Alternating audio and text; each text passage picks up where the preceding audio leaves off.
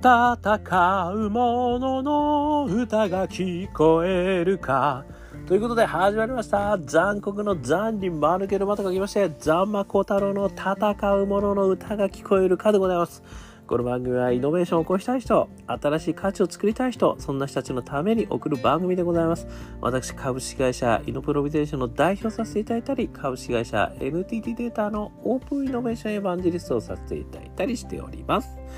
さてさて、本日はですね、えー、2022年10月15日の夜ということでございまして、えー、土曜日ですね、えー、また明日もお休みで嬉しいなという私でございますけれども、えー、働いてる方もね、いらっしゃると思いますので、えー、今日はちょっとなかなかいい日和で、えー、ございました東京の方はですね、明日も天気になるといいなというところでございますが、今日はですね、川端康成さんですね、えー、ちょっとイノベーションね、どうなんだみたいなねど、どういう関わりがあるんですかみたいな感じになるかと思いますけれども、この川端康成さんのですね、眠れる美女というですね、本をちょっと読ませていただきまして、ちょっとひっくり返りましたね。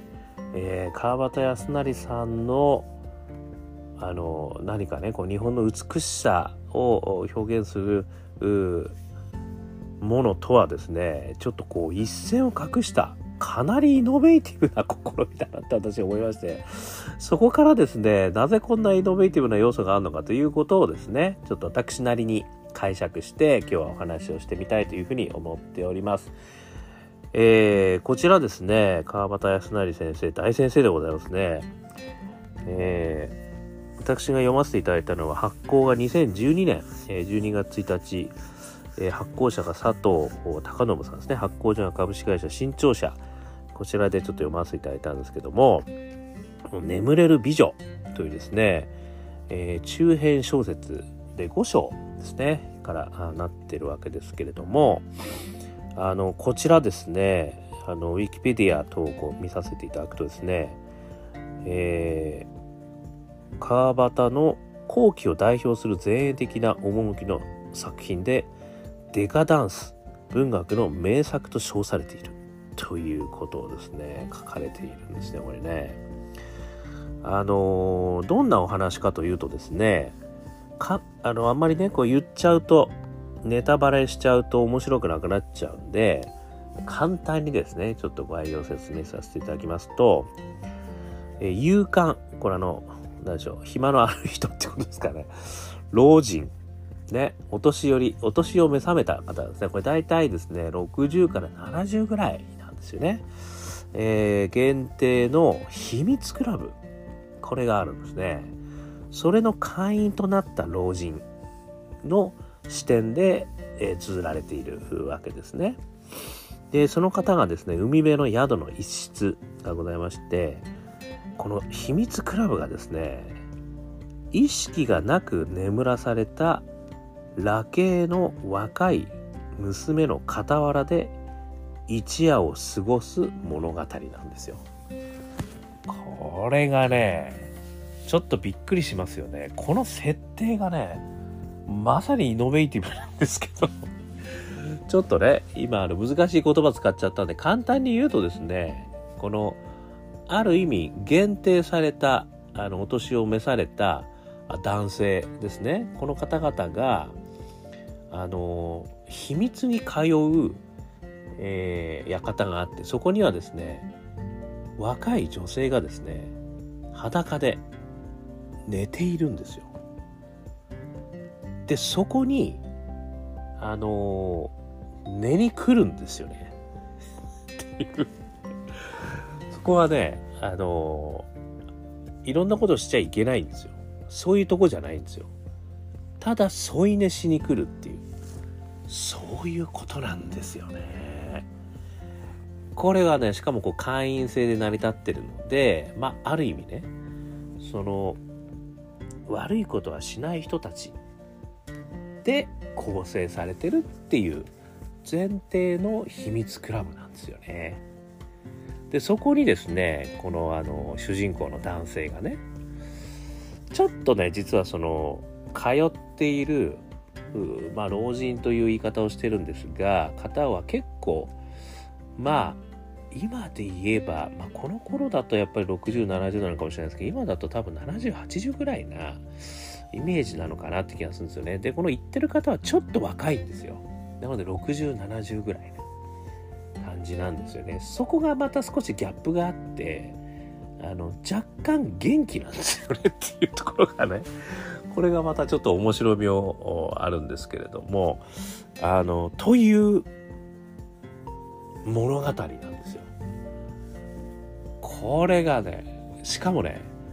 そこの一室で繰り広げるあの女性はね決して起きないんですよ。これ決して起きないという決まりになっていてあのでそこの宿のあの、まあ、マネージャーみたいな女性がいるこれはベテランの女性ですよね。その方が、まあ、ご案内をしてくれるわけですけどね、まあ、そのベテランの女性とのこのやり取りだったりあとはその男性がまさにその寝ているただ寝ている女性のところでのこう眺めながらの物語みたいなそういうことがですね延々書かれているんですよ。これぐらい。これね6人ぐらい女性出てくるんですけれどもあの毎回毎回ね違う形で出てくるんですがあのその女性とのねこう関係のな関係っつっても何もしないんですよ。あの添い寝をするぐらいなんですよね。で、その中でですねいろんなこうその男性の思いだとかあのまあ昔の思い出だとかなんかそこから引っ張り出されてくる感情っていうのが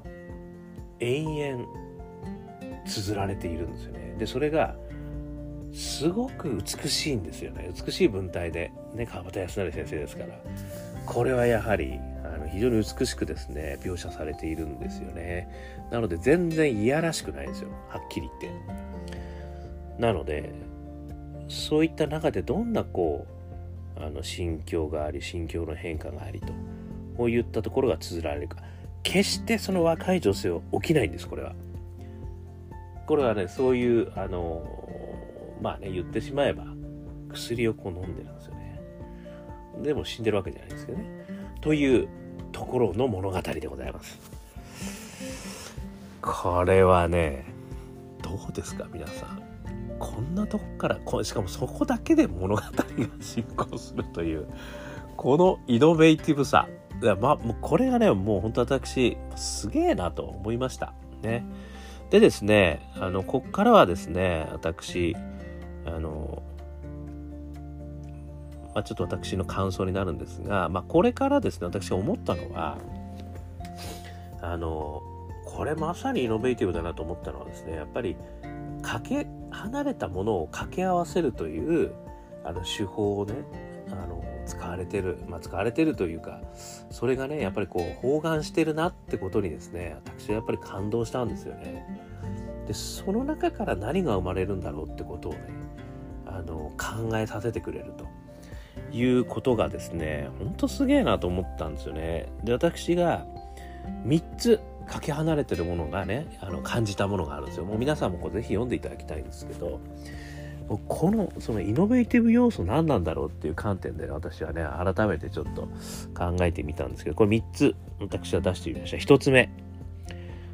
美と衆なんですよね。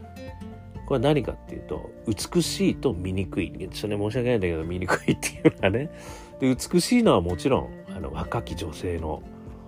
裸ですよね。そして醜いのは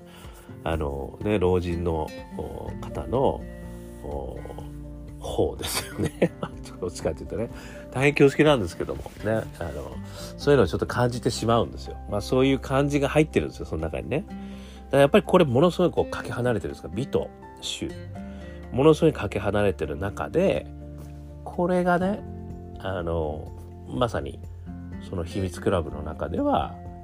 あの、出会うわけですよね。でも、いろんなことしちゃいけないんですけどねでも出会うんですよでもその出会ったところに何が生じるかっていうのはこれ一つものすごい化学反応ですよねもう一種一種格闘技ですよねこれねこれがすごくね面白いんですよね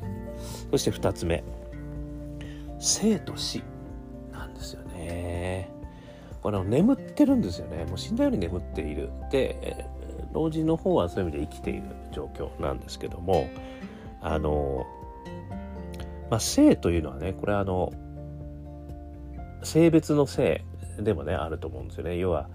あの、性っていうのは、その生まれることですよね。何かがこう新しいことが生まれる、もしくは息吹ですよね。これからこう新しくどんどんどんどんこう生まれてくる息吹と、もう一つはね、そういう意味じゃ、あの、まあ恐縮なんですが、老人の方はどうしてもしぼんでいくね、まあこれからちょっとね、あの、そういう意味じゃ、あの、死を迎えるにあたるというこう対比があるわけですよね。だから、この、いぶいてくるものと、それから、あの、まあ、斜陽していくものっていうんですかね。これがねものすごい形で描かれてますこれ。これちょっと言えませんけどもあのちょっとですねこれはショックを受けるぐらいな展開も見せるんですよ。でこれはねある意味その生と死だと思うんですよね。このやっぱりあのものすごい対比があってでその生と死というものがある意味こうどっちがどっちなんだ的なね一体化してくるみたいなあのちょっと感覚もですね私は勝手にですねこれね頂いてしまったということなんですけどあの前もねそのアイヌの信用の話をしましたけど生と死はつながっているとかねそういう見方もあるわけじゃないですか。でここの中で出てくるその性すごいこう息吹のある勢いのある性とそれからあのどんどん勢いがなくなっていく死。これが、まあ、同居するとどうなるのかそういう意味ではそれがあのつながるとどうなのかそのアイヌの信用じゃないですけども。とかねなんかいろんなことがねこれ思い浮かんでくるわけですね。でそこの中の展開がねものすごいこうあの何て言うんでしょう。対比されてるんですよね。そこに何が生まれるのかみたいな、ね、ことを感じる。これ2つ目ですねそれから3つ目。善と悪ですね。これがですねまたちょっとこれあんまり言い過ぎるとね中があのバレちゃうんであんまり言い過ぎたくないんですけどあの一つはですねこの来る方々はみんな善であるっていう言い方をするんですね。このあのお上。ねそこでこう取り仕切ってるベテランのお上がいるんですけど。その方がやっぱこの場はすごい善なんですと。いう話をするんですね。だからこそみんな会員になっていただいてそういう人しか会員になってないなと。だから善善としてのこの場所が運営されてるんです。っていう話をされるんですね。であとはあの描写としてはねその寝ているあの若い女性が、まあ、仏のようであるみたいなねこういった表現もね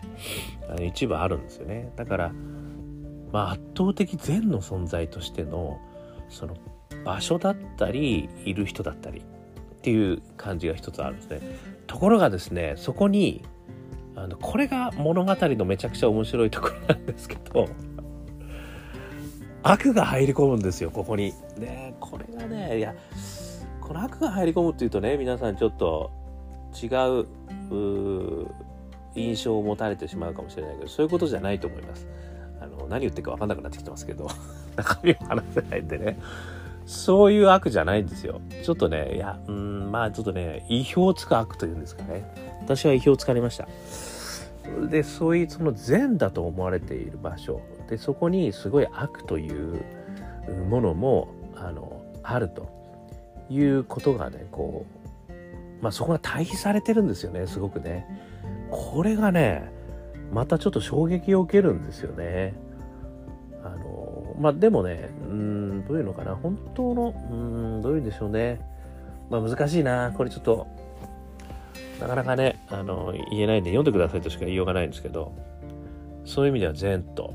良きものとそれから悪しきものがですね共存してるんですよここには。でここでもねそのまあ果たしてそれは善なのか果たしてそれは悪なのかって話があるわけですよね。だこの秘密クラブ自体なんかこれ善なのか悪なのかって難しくないですか？難しいですよねそこ自体が難しいんですよまずは。で来てる人は善だという話の前提になってるわけですよね。そしてちょっとしたこう事件が起きた時に果たして